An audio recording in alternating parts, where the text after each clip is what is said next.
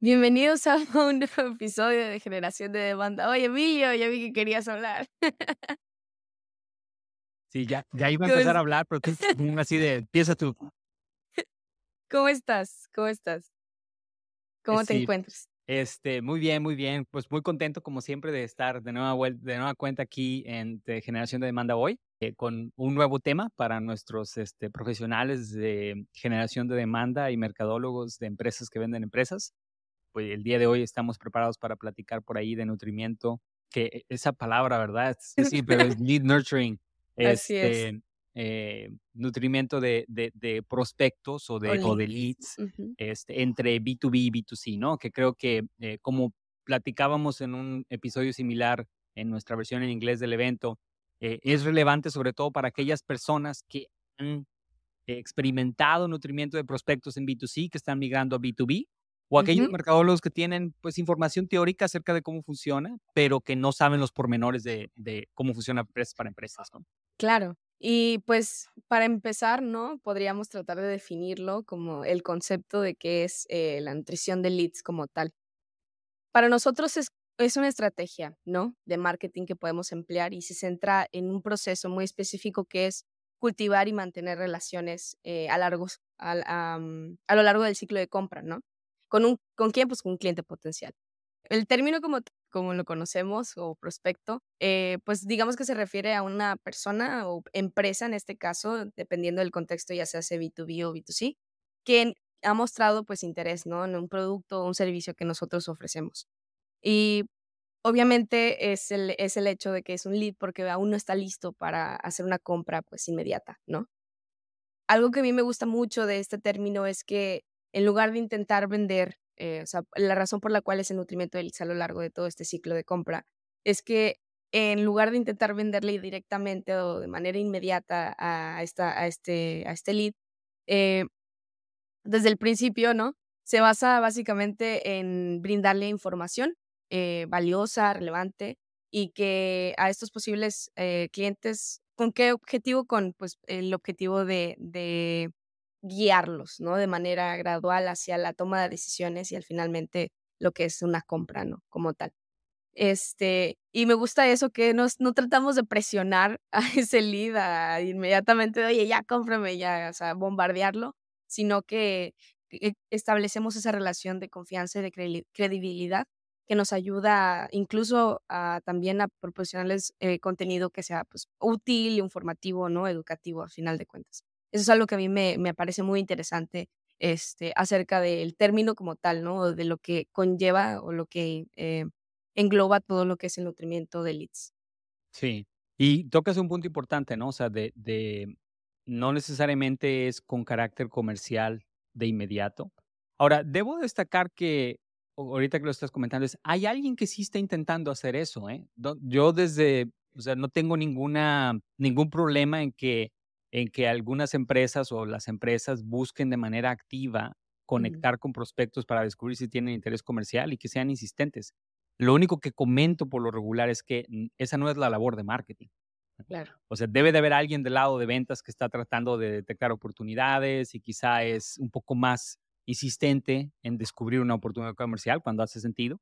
Pero marketing típicamente no tiene ese rol porque la mayoría de estos prospectos llegan a, en este caso, cuando se trata de la versión digital, llegan al sitio web tratando de educarse o de aprender o de entender una situación y el solo hecho de que compartan sus datos en una lista de suscripción para, por ejemplo, un newsletter o descargando un ebook o descargando una guía, eh, evaluando, en donde no están llenando una forma que tiene intención comercial, ya nos debe de decir que definitivamente desde el lado de marketing y probablemente tampoco del lado de ventas deberíamos de tratar de vender porque esa no fue la intención comercial de la empresa.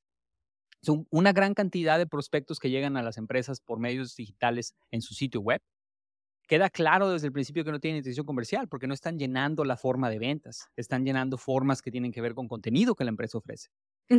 este, pero la otra gran parte del nutrimiento de prospectos, que es la que está atada a esto que dices de intentar vender, yo le llamo como reciclaje, que es, aparte hay personas que están llenando las formas comerciales, que por múltiples razones nos pasa a todos, posponen o deciden no actuar o simplemente dejan pasar el tiempo después de que expresaron esa intención comercial. Y aunque seguramente va a haber alguien del lado de ventas tratando de conectar con esa persona y de averiguar la situación y quizá tenga que hacer varios toques para finalmente conectar con esa persona, si ese prospecto o esa empresa decide finalmente no actuar en su intención comercial, eso no quiere decir que desde el lado de marketing no debamos de continuar el proceso educativo, aunque esa intención comercial no haya sucedido, ¿no? Entonces, ese reciclaje de una intención comercial pasada es el que también es un, es un elemento valioso de nutrir prospectos, ¿no? Claro, tienes toda la razón. Y este, pues me gustaría ponerlos en contexto, ¿no? Porque vemos estas diferencias hasta cierto punto, sí son muy, son diferencias en la parte de B2B, B2C, en, en todo lo que es esta, esta, el nutrimiento de leads, ¿no? O sea, el proceso como tal en cada uno. Y pues, ejemplificando de cierta forma para B2B, ¿no? Que sabemos que es business to business, podríamos imaginar que, no sé, somos propietarios de una empresa que vende un tipo de software de proyectos a otras empresas y digamos que hemos generado un lead. ¿Por qué? Porque esa empresa no se descargó, como tú dices, Emilio, un ebook uh, sobre X tema, ¿no? Y quizá optimización de empresas de manera eficiente, ¿no? Y en ese enfoque que tenemos nosotros para, para B2B, podríamos seguir diferentes pasos que, que son, son, los que siguen el proceso de nutrimiento de leads dentro de, del contexto de B2B. Para empezar, tenemos pues lo que es ya la segmentación, ¿no? Que es muy personalizada. Esta parte para mí es, es muy, muy importante porque digamos que ya esta persona descargó, ya sabemos quién es, y después de recopilar, de recopilar cierta información sobre esta empresa, nos damos cuenta que pues igual es una empresa pequeña, ¿no? De tecnología. Eh, le enviamos eh, una serie de correos electrónicos que aborden esos desafíos que tiene como empresa y, que estén ligadas a básicamente su nicho también, que son empresas pequeñas.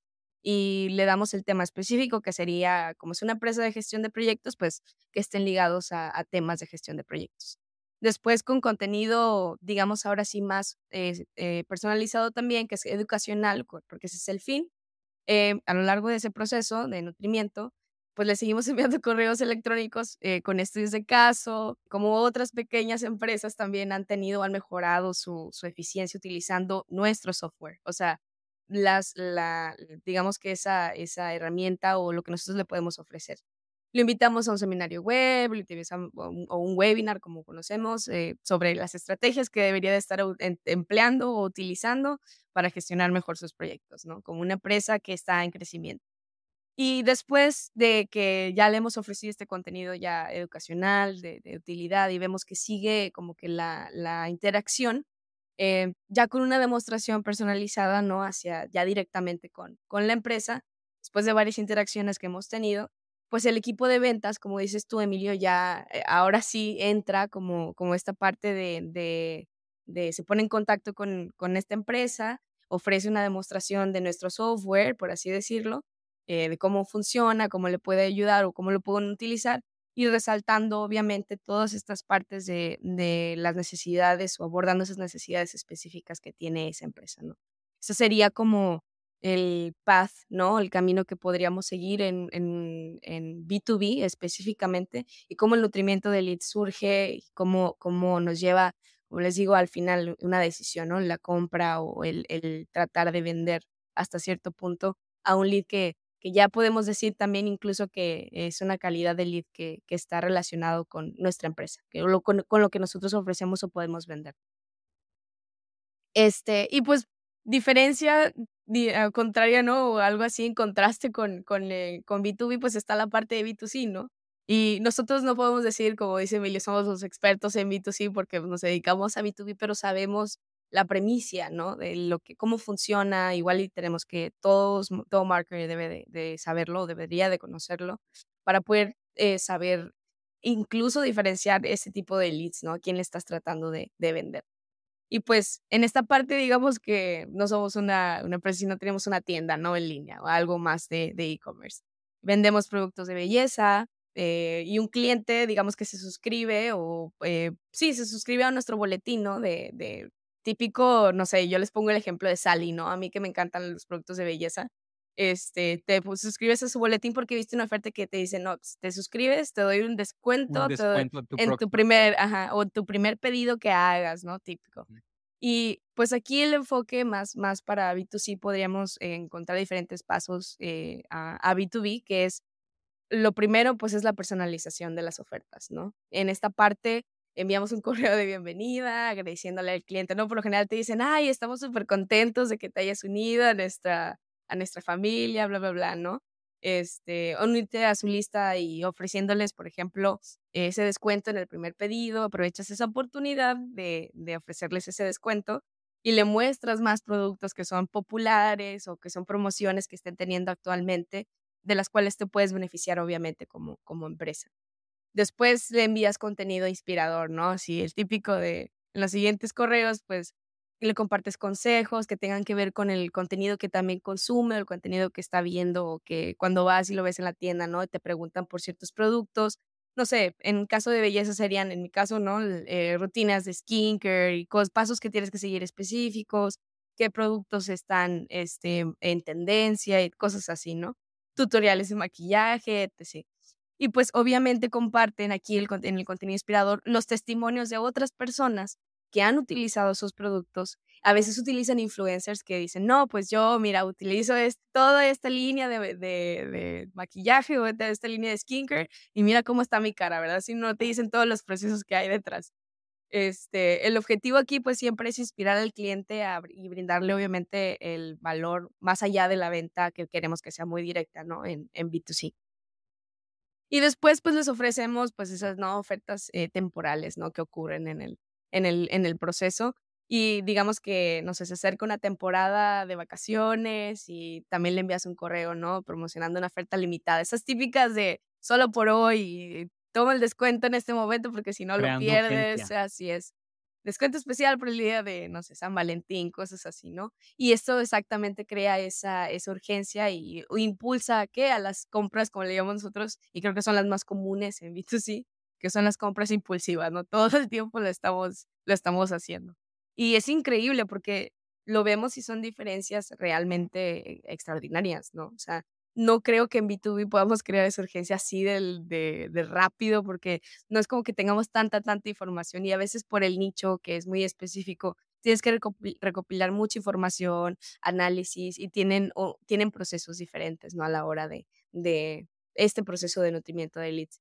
Y esta parte a mí que, que me gusta mucho de, de, de B2C también es eso que que crea esta, ¿no? Tienes que ser muy activo, tienes que estar buscando formas diferentes de llegar a, aunque sea el mismo, digamos, público que sabes qué es lo que está buscando, tienes que crear esas cosas específicas o especiales. Por ejemplo, algo que a mí siempre es como una ventaja en esta tienda, por ejemplo, que les menciono, es que en tu cumpleaños siempre te regalan un producto. O sea, es como un, te envío por estar suscrito a precisamente ese boletín, en tu cumpleaños y no solo el día de tu cumpleaños, sino es todo el mes de tu cumpleaños, tú puedes escoger el día, este, vas y tú recoges un producto, ¿no? A, la tienda por, la lealtad, no creas esa, esa, esa necesidad de ser leal a, la marca para que obtengas un beneficio a final de cuentas. Y todo esto siguen siendo parte de, de, de ese proceso, ¿no? De, de, las estrategias que puedes emplear este, para lo que es la parte de nutrición de leads.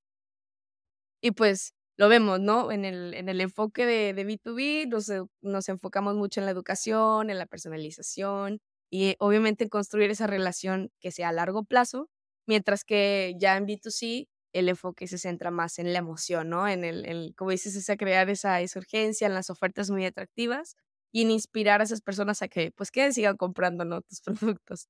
Esas yo creo que son las diferencias más fundamentales que tienen los dos enfoques, ¿no? Este, no sé, Emilio, ¿tú qué piensas acerca de, de... Me gusta que has usado ese ejemplo porque, porque destaca eh, en detalle eh, las dos cosas importantes cuando decimos, oye, cuando comparas B2C con B2B, hay dos cosas que debemos de tener presentes, ¿no? Este, una es que sí, son diferentes y entender por qué son diferentes y, y qué significa eso, cómo lo implementamos. Pero honestamente, la segunda cosa importante es aprender de. Porque no sé si has notado o si, o si nuestros escuchas eh, lo notan, típicamente B2C lleva la ventaja en cuanto a la innovación en marketing y B2B lo, no voy a decir que lo copia porque no es la palabra, es lo adapta conforme pasa el tiempo. Si, si te vas atrás y buscas quiénes fueron las primeras empresas que implementaron marketing digital, debieron de haber sido B2C. Porque seguramente las primeras, em, las primeras empresas B2B que fueron presentadas con la Internet y el hecho de hacer email marketing o hacer SEO dijeron, no veo cómo es que nos van a comprar con esto. ¿no? Nosotros tenemos conversaciones. Y hoy B2B está montado en el marketing digital, pero nuevamente hay cosas que B2C está haciendo que B2B todavía no hace. ¿no? Esto que acabas de decir del sitio web del e-commerce. ¿no? Pues es decir, en B2B no podemos tomar cosas, no podemos tomar acciones como típicamente se hacen en B2C en el tema de e-commerce, porque todavía no existen los marketplaces en B2B como existen en B2C.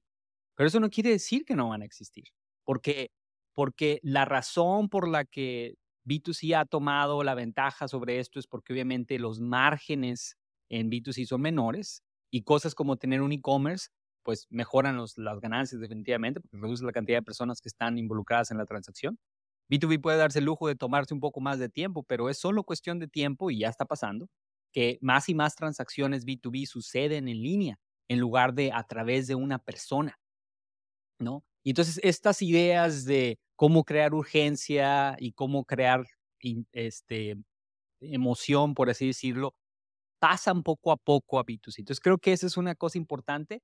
Creo que siempre hay que tener un ojo en cómo B2C hace las cosas para, nuestro, para los mercadólogos en B2B porque pueden ser inspiración para hacer actividades que no se hacen típicamente en B2B. Cada vez las vemos más. Yo creo que, por ejemplo, una, una que me sorprende a mí mucho es el uso de, por ejemplo, si quieres llamarlo influencers o artistas en, en mercados B2B, ¿no? HubSpot constantemente está contratando artistas o celebridades famosos para hacer comerciales acerca de un CRM. Y el último que acabo de ver hace menos de tres o cuatro días es eh, Matthew McConaughey en Salesforce, ¿no? O sea, va, este, tiene una serie de anuncios, de, de, publicidad en AI, ¿no? Este, y va a ser, creo que, el principal eh, este, pues, speaker o participante en la convención de, de Salesforce que se llama SalesDream. Cosas que pues esperas de, de crypto.com, de, o sea, esos patrocinios y ese sponsorship, eh, este, lo esperarías de una empresa B2C. Eh, hay tantas personas que pudieran ser la imagen pública de una empresa que vende CRMs y sin embargo escogieron a un artista. Y creo que es ese fenómeno, ese efecto de, de empezar a crear presencia con tácticas más B2C. Como dices tú, seguramente no vas a lograr que una empresa de 10 mil empleados, en donde hay un comité de compradores de 7 o 8 personas, compre una pieza de software en tres días porque le pusiste un descuento. Pero hay otras maneras de crear urgencia, ¿no? Este, las estrategias que yo he visto típicamente tienen que ver con, oye, voy a cerrar mis números, tenemos un descuento especial solo para este cuarto. Este, la otra cosa que, la otra forma en que yo creo que eh, de, como organización creas urgencia en B2B es presentando un panel de competidores tuyos que utilizan tu solución, que utilizan la solución que tú estás promoviendo. Creo que esa es la mejor manera de crear urgencia en B2B, que es algo no tan fácil de hacer en B2C porque la comparación suele ser contra una celebridad que tú admiras. Claro. Pero la manera en que eso se ha replicado es hablando de todos los demás competidores en tu industria que están sacando ventaja y tú eres el único que está fuera. ¿No? Eso crea urgencia, porque entonces no quieres, para, como organización, no quieres parecer que no estás innovando, no quieres parecer que estás fuera. Este, y aunque son tácticas, vamos a decirlo, este, pues, poco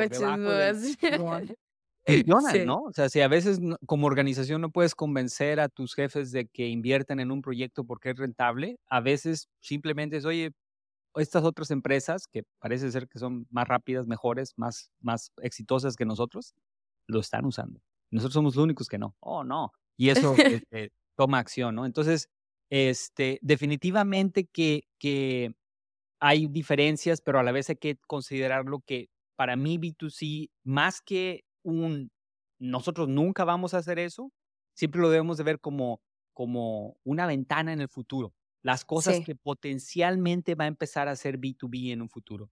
Ahí está TikTok, ¿no? Sí, dices tú, no, TikTok nunca va a ser B2B. Lo mismo decíamos de Facebook. Así es. Facebook no iba a ser un marketplace para negocios. Este, y a mí ya no me tocó, pero quiero pensar que en su momento la publicidad en buscadores o el trabajar en SEO no era algo atractivo para empresas B2B, ¿no? no seguramente no le vieron el punto. Hoy nadie duda que si quieres vender en, negocios que busquen negocios, si quieres estar enfrente de reviews y todo eso, tienes que estar en, el Internet. Y, y, creo que esa evolución va a seguir pasando, ¿no? Sí, sí, estoy de acuerdo. Y lo vemos todo el tiempo, tío. Eh, yo, por ejemplo, en TikTok, ¿no? Que ves eh, cierta información, ¿no? Igual lo que hacemos nosotros, ¿no? Contenido eh, educacional o, educativo. Y lo ves ahí, simplemente que tienen bajo otros nombres, ¿no? A veces por lo mismo que es más atractivo ponerlo con otro, otro, no sé, otro término, pero es exactamente lo mismo. Y están cada vez hay de todo y para todos, ¿no? O sea, ahí puedes encontrar el contenido que tú, el que tú quieras y como hemos visto cómo funciona el algoritmo, pues no es que tú lo encuentres, te encuentra a ti dependiendo de lo que tú estés viendo, ¿no? Y creo yo también que, que toda esta parte de, de, lo que hemos estado este, logrando, lo que se ha logrado en B2B, este, sigue siendo, ¿no? Precisor de, de, de, de, esta parte de B2C que, que pues sigue creciendo y yo lo veo cómo siguen creciendo las estrategias. Yo sigo muchas cuentas también de B2C, o sea, gente que está que se dedica al marketing, pero ya propiamente en B2C, porque te das cuenta de que esto y esto de dónde salió, o sea, este tipo de, táctica o de estrategia, no tenía idea. Obviamente nosotros no lo no lo vemos porque no estamos en ese mundo, pero no quiere decir que deja de ser importante. Incluso utilizan, no sé, te puedo poner ejemplo de los memes, ¿no? En, las nuevas generaciones que son así como más de, de, ese es el contenido que consumen. Ahora yo veo gente que está en nuestro ámbito también haciendo este, de, lo, de, lo que hacemos, ¿no? Y ya ni siquiera, igual y no, te, no estás tratando de utilizarlo como marketing como tal, pero sí como para llamar la atención de las personas que están en tu mismo nicho, ¿no? Otros, otros marketers que están en el ámbito de B2B con cosas cotidianas, ¿no? Que te ocurren de, de los retos o desafíos que tienes todo el tiempo a la hora de, de, de no sé, vender a una cuenta o así. Y, y, te, das, te da mucha risa porque dices, ay, no, o sea, alguien que entiende lo que yo vivo todos los días. Y ese tipo de cosas son las que, que como tú dices, son las que, oh, pues, no sacaste tú de la manga, ¿no? Eso ya existía y viene de, de B2C, porque así es como venden. Hay, hay empresas de B2C que utilizan ese tipo de humor para vender literal. O sea, esa es la manera en la que, en la que lo, lo, lo ejecutan. Y es muy interesante esa parte también. Ahora, eh, eh, ah, definitivamente que hay diferencias, ¿no? Y creo que es importante entenderlas este, y sobre todo sacarles ventaja. Claro. o sea, esta, esta idea de que están relacionadas es correcta, pero a la hora ya de decir, bueno, ¿y cómo lo reflejo eso en el, en el nutrimiento de prospectos, específicamente en B2B? Las cosas que sí hay que tener presentes es que, como decíamos, ¿verdad? Esos correos electrónicos o mensajes MSMS que suceden después de que alguien descarga contenido y quiero mantener y educar a la conversación, no son para una sola persona dentro de la organización. Son para un comité de compradores. Esa es una primera gran diferencia de cómo llegar a, B2B, que es diferente a B2C. B2C en el mejor de los casos, cuando trata de hacer segmentación de listas, va a tratar de ir por generaciones o por líneas de producto, ¿no? Quizá a jóvenes, adolescentes, eh, adultos mayores, etcétera, ¿no? Pero en B2B en realidad tiene que ver con la función y el, y el, el rol de la persona dentro de la organización y con la antigüedad o el nivel del puesto. No, es lo mismo el interés que va a tener un, un, especialista que el que va a tener un gerente, que el que va a tener un director. No es lo mismo estar en el departamento de compras o de finanzas que estar en el departamento de operaciones o de IT. Entonces, la primera gran cosa es que la segmentación que se implementa en que se implementa en B2B a la hora de decidir qué mensajes llevar, este, requiere no nada más de entender el ciclo de vida, que eso es algo que comparten ambos, ambos sectores, sino esta idea de el buyer, ¿no?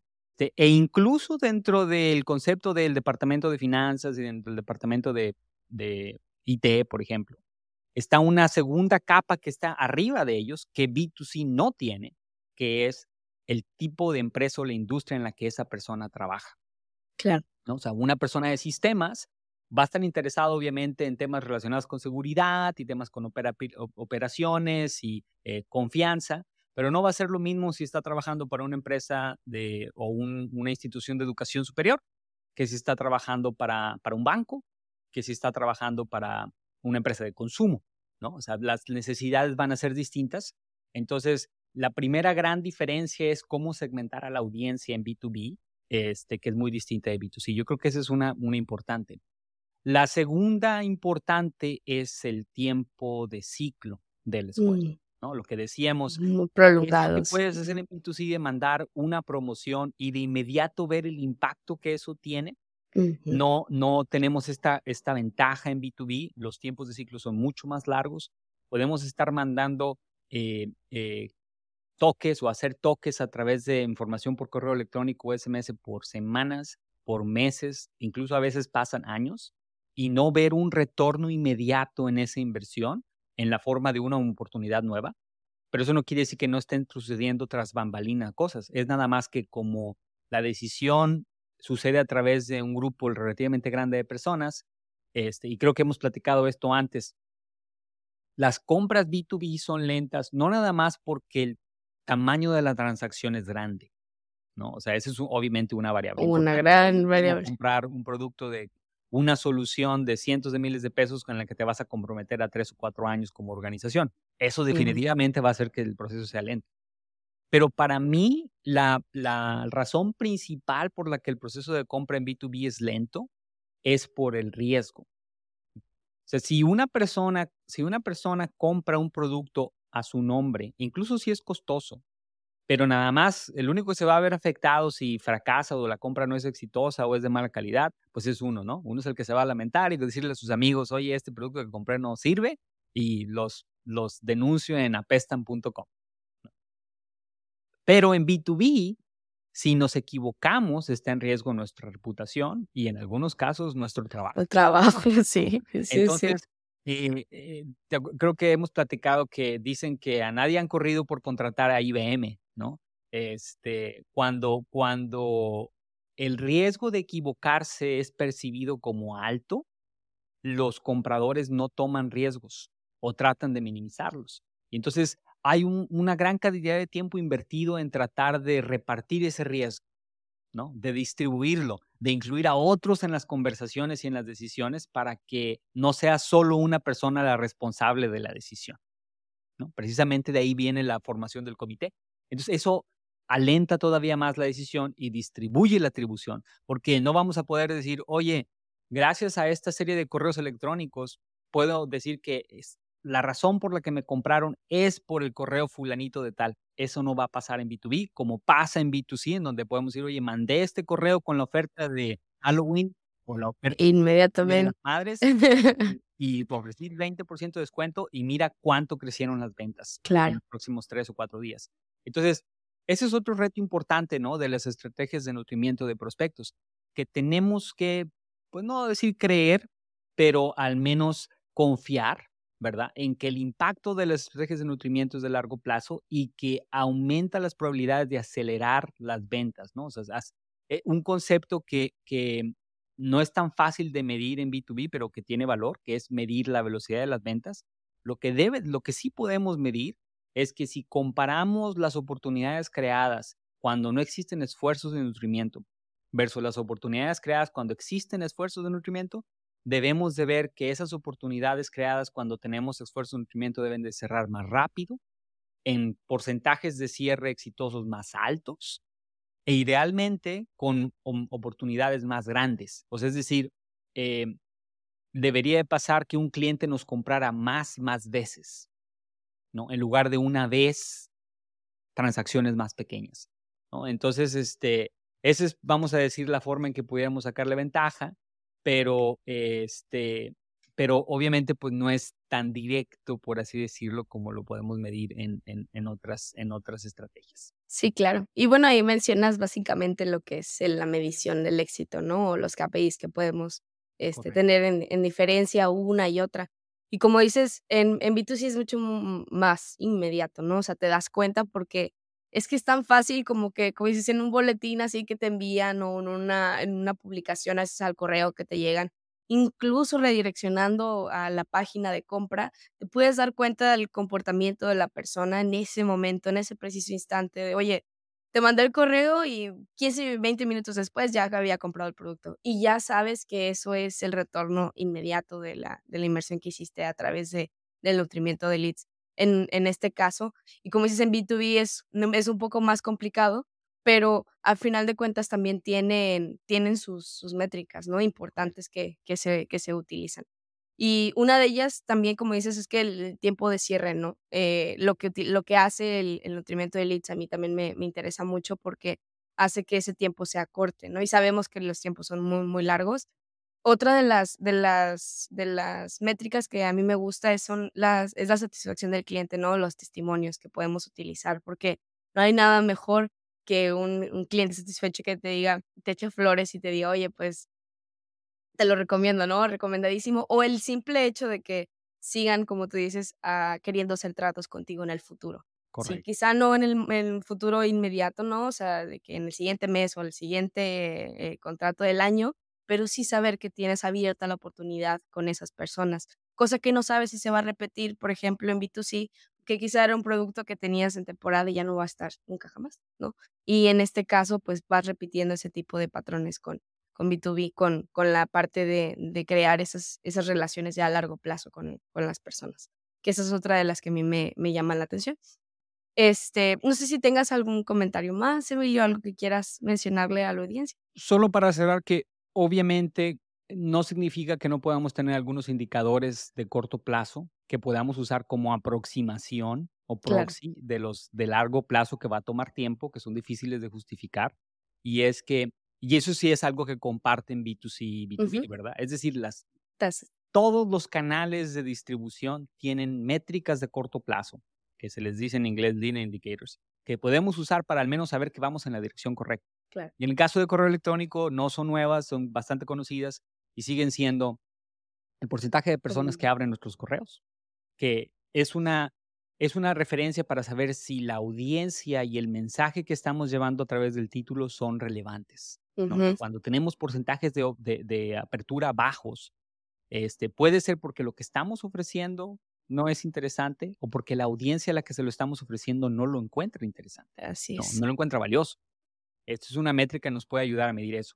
Luego, después, la otra es que el, el, que se conoce como click to rate o porcentaje de personas que hacen clic en lo que sea que estamos promocionando dentro de ese newsletter o dentro de ese correo electrónico, uh -huh. es otra métrica de relevancia, ¿no? Porque vamos a decir que el título del correo es como si fuera el headline, ¿no? O la descripción, este, pero ya el cuerpo del correo, pues, entrega la promesa, por así claro. decir, de lo que el, mensaje inicial que captó la atención eh, logró enfrentar. Entonces eso nos dice también un tema de relevancia, un tema de si estamos alineando lo que presentamos contra lo que ofrecemos. Es importante. Este, y luego las otras dos métricas que son buenas aproximaciones para mantener una base saludable y un proceso satisfactorio es el porcentaje de personas que están rebotando o uh -huh. que, que no están recibiendo los mensajes y el porcentaje de personas que activamente se desuscriben de nuestra lista que igual también son métricas de relevancia. Es común en, correo, en, en las estrategias de nutrimiento de prospectos que nuestra base de, se degrada o se hace uh -huh. más pequeña y eso nos, nos debe de alentar a siempre tener una fuente que alimenta esa base constantemente. ¿no? O sea, es, estas ofertas que tenemos en nuestro sitio web nos traen nuevos prospectos porque típicamente vamos a tener ese churn. Ese en el caso de B2B, no nada más es porque las personas están, se, se suscriben porque no tienen interés, sino porque pasa algo que no es tan común en B2C y es que la persona cambia de puesto, mm. cambia de empresa y por lo tanto su rol o su responsabilidad o donde trabaja ya no aplica para lo que se suscribió. O en mm. este caso simplemente es que dejó de trabajar ahí y ahora está en otra empresa. Entonces, no es que no esté interesada, pero pues ya no tiene acceso a ese, inbox y probablemente vamos a tener que hacer un esfuerzo adicional para resuscribirlo en nuestra lista si lo que estábamos ofreciendo era de interés, ¿no? Entonces, hay un tipo de, de, de, churn que sucede en B2B que no pasa en B2C, que es relacionado con cambios de trabajo y cambios de empresas y cosas así, este, que es importante tener en cuenta. Eh, y esas cuatro métricas son una buena indicación del éxito de nuestra base, ¿no? Del éxito de nuestro esfuerzo. Y gracias a eso, después podemos avanzar hacia métricas que son más orientadas a influencia, ¿no? dependiendo de la herramienta de automatización que marketing que utilicemos, podemos medir qué cantidad de contactos han sido influenciados por correo electrónico, porque por lo regular no hay nuevos contactos creados, son contactos que ya hemos adquirido en el pasado. Entonces, oye, estamos influenciando cierta cantidad de contactos, queremos quizá también saber qué porcentaje del comité de compradores estamos influenciando con el correo electrónico. ¿no? Si, hay seis personas que son parte del comité y estamos influenciando a tres o cuatro, es mejor que si solo estamos influenciando a uno. Este, y finalmente, ahora sí, ¿no? Después de, eso, como decíamos, comparar empresas que no están recibiendo comunicaciones a través de correo electrónico contra empresas que sí lo están recibiendo y ver sus métricas de ventas, si, si se han acelerado, esa es, vamos a decir, la prueba final, la más difícil. Este, pero son las áreas en las que yo trataría de, pues, encontrar métricas iniciales para medir el éxito. Totalmente de acuerdo. Y pues les agradezco mucho, Emilio, y te agradezco a ti, a la, a la audiencia, al día de hoy por habernos acompañado. Espero que se hayan divertido como nosotros. Y los invitamos a otro de nuestros episodios, a sintonizarnos de nuevo. No se lo pierdan, ya tenemos aquí este, la liga para que puedan ingresar a, nuestra, a nuestro sitio, donde tenemos la información para los episodios que estamos sacando para generación de demanda hoy nuestro sitio de, en español que ha estado activo así creciendo, así es. Los invitamos a, a visitarnos. Eh, y recordarles que en nuestro esfuerzo ahorita también de, de webinars tenemos próximo también el, un nuevo webinar con, con, nuestro compañero Rubén de, de Bandify eh, sobre email marketing y va a estar bueno. Entonces, ahí lo estaremos también al tanto. Esperemos que, que, que estén visitándonos también por esa, por esa otra parte. Eh, no sé, Emilio, ¿quieres decirle algo a la audiencia? No, que, que sigan nuestros webinars. Estamos, tenemos este compromiso, como dices, de ofrecer no solo qué pensamos y cómo vemos las diferentes estrategias de generación de demanda, pero también mostrarles, darles un poquito de tiempo y de ventana en, en cómo, cómo hacemos estas estrategias. Sabemos que no todas las personas que nos escuchan necesariamente están interesadas en contratar nuestros servicios hoy, Claro. Por diferentes razones, quizá no están interesadas, pero este, no, nos, no, nos, este, no nos impide eso compartirles un poco cómo hacemos las cosas y si algo de esto es de valor para ustedes, pues bueno, este, siempre, es, siempre es importante hacer ese, ese, pasar esa estafeta, por así decirlo, que nosotros también lo hemos aprendido de otras personas.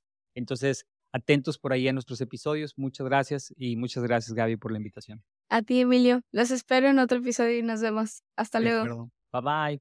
Bye.